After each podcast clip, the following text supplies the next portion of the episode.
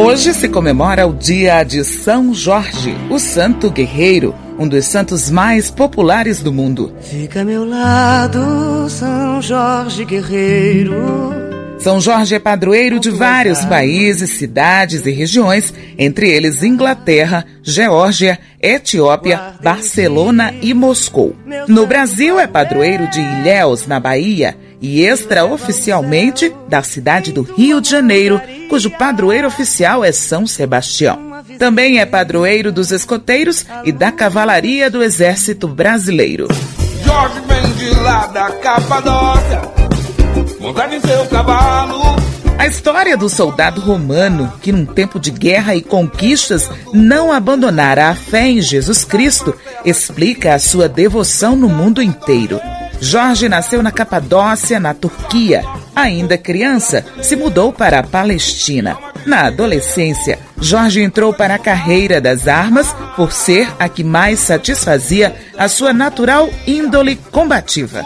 Logo foi promovido a capitão do exército romano devido à sua dedicação e habilidade, qualidades que levaram o imperador a lhe conferir o título de conde da província de Capadócia. Eu sou de Jorge, eu.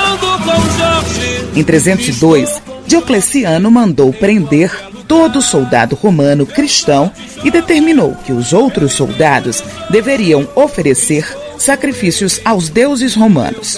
Jorge discordou da ordem e, perante todos, se declarou cristão.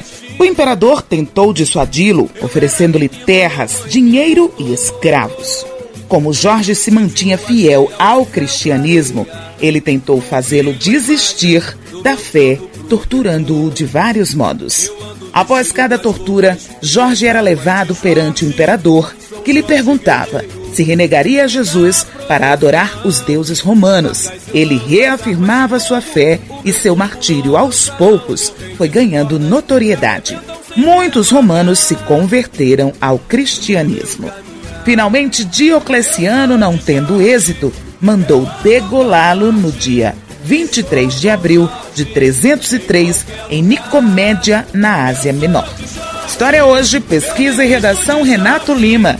Apresentação Márcia Dias. Sonoplastia Messias Melo. Que a luz de São Jorge Guerreiro ilumine todos os meus caminhos. Salve Jorge!